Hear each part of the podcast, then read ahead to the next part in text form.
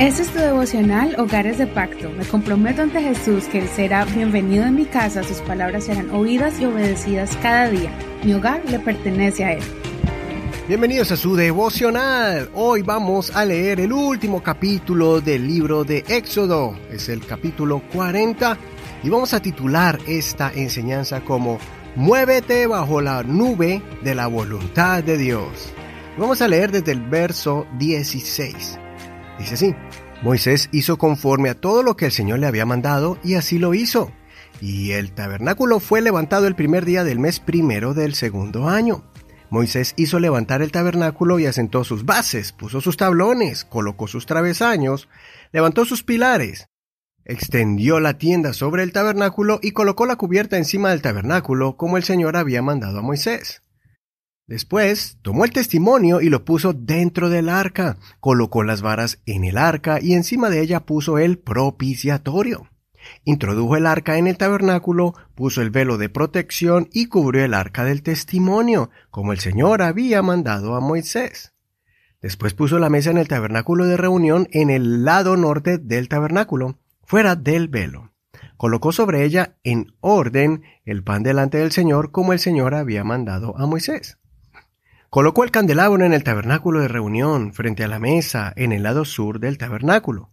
Luego encendió las lámparas delante del Señor, como el Señor había mandado a Moisés.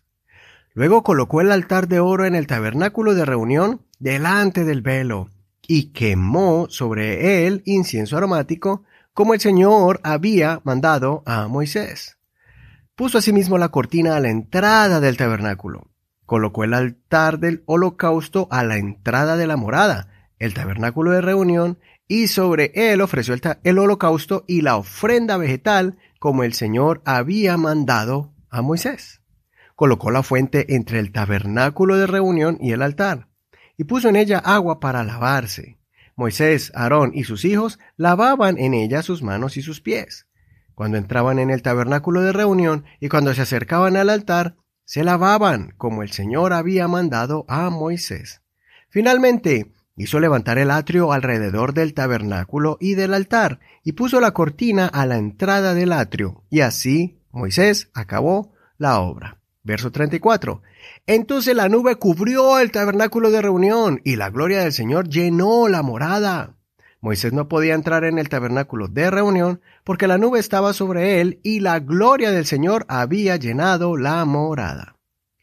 En todas sus etapas, cuando la nube se levantaba del tabernáculo, los hijos de Israel partían, pero si la nube no se levantaba, no partían hasta el día en que ella se levantaba porque en todas sus etapas la nube del Señor estaba de día sobre el tabernáculo y el fuego estaba allí de noche, a la vista de toda la casa de Israel. Hasta aquí la lectura de hoy. Este es el último capítulo de Éxodo. Aquí ilustra con detalle el orden de las cosas que componen el gran tabernáculo del Señor que fue levantado en el desierto. Por eso no olvides leer todo el capítulo completo para que leas con detalle la construcción y la instalación del templo. Quiero que mires ahora cómo Dios es un Dios de orden. Cuando hay orden, hay bendición. Cuando el pueblo hizo conforme a las ordenanzas del Señor, el Señor honró a Israel, habitando en una nube sobre la tienda de reunión donde estaba el arca con el propiciatorio. Cuando hacemos lo correcto según sus mandamientos y no intentamos, entre comillas, cambiar a Dios o, entre comillas, enseñarle a Dios, sino más bien seguir sus pisadas y mandamientos, entonces Él va a mostrar su gloria de forma magnífica. El pueblo, guiado por Moisés, aprendió a seguir la guianza que el Señor les estaba dando. Por eso ellos se movían de lugar cuando el Señor les indicaba. Ellos sabían que sin la presencia de Dios no iban a llegar muy lejos y que sus vidas peligraban en pleno desierto. Es por eso que ninguno intentó contradecir las órdenes del Señor. Cuando la nube se detenía en un lugar, inmediatamente los sacerdotes armaban el tabernáculo en el lugar donde la nube se detenía. Esto podía pasar en cualquier momento o lugar. Podría pasar un día, una semana o un mes. Podría pasar de día o de noche. Qué impresionante fue ver ese cambio de una nube de día a una columna de fuego de noche. Qué experiencia tan indescriptible. Pero hoy nosotros te invito para que no perdamos la fe. Hoy en día tenemos la nube del Espíritu Santo que nos guía de día y de noche. Todavía tenemos al Dios Todopoderoso, que nos guarda en todo momento y en todo lugar. Tal vez no tenemos una imagen física y visual de la presencia de Dios, pero sí tenemos el gran poder del Espíritu Santo que nos habla y nos muestra el camino. Solamente tenemos que ser sensibles a su voz.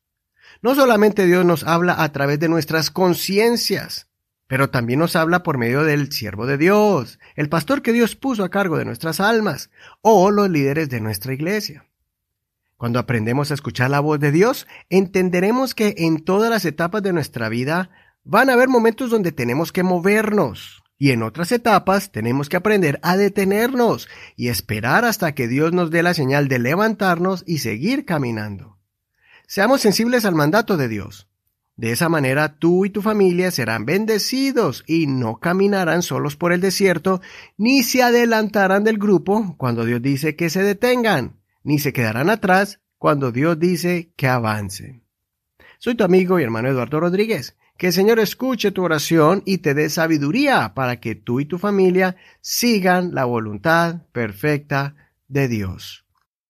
Muchas gracias por compartir este devocional, gracias por escucharnos todos los días. Y también gracias por enseñarle a otras personas a cómo bajar la aplicación de audio como Google Podcast, Apple Podcast o Spotify para que ellos nos encuentren como hogares de pacto. Ahí están las enseñanzas desde el Nuevo Testamento, desde Mateo hasta Apocalipsis, todo el libro de los Salmos. Y ahora estamos estudiando Génesis, Éxodo. Y vamos a comenzar el fascinante libro de Levítico libros que tal vez casi no son estudiados porque muchas veces se nos hace complicado entenderlo, pero para eso estamos nosotros, para que usted pueda tener por lo menos una idea clara de lo que es el gran estudio de la palabra de Dios por medio del Antiguo Testamento, donde vamos a encontrar muchos secretos que podemos aplicar a nuestras vidas. Por lo pronto, que el Señor te bendiga en este hermoso día y mañana seguimos con el nuevo libro de Levítico. Bendiciones. Este es un ministerio de la Iglesia Pentecostal Unida Hispana El Reino.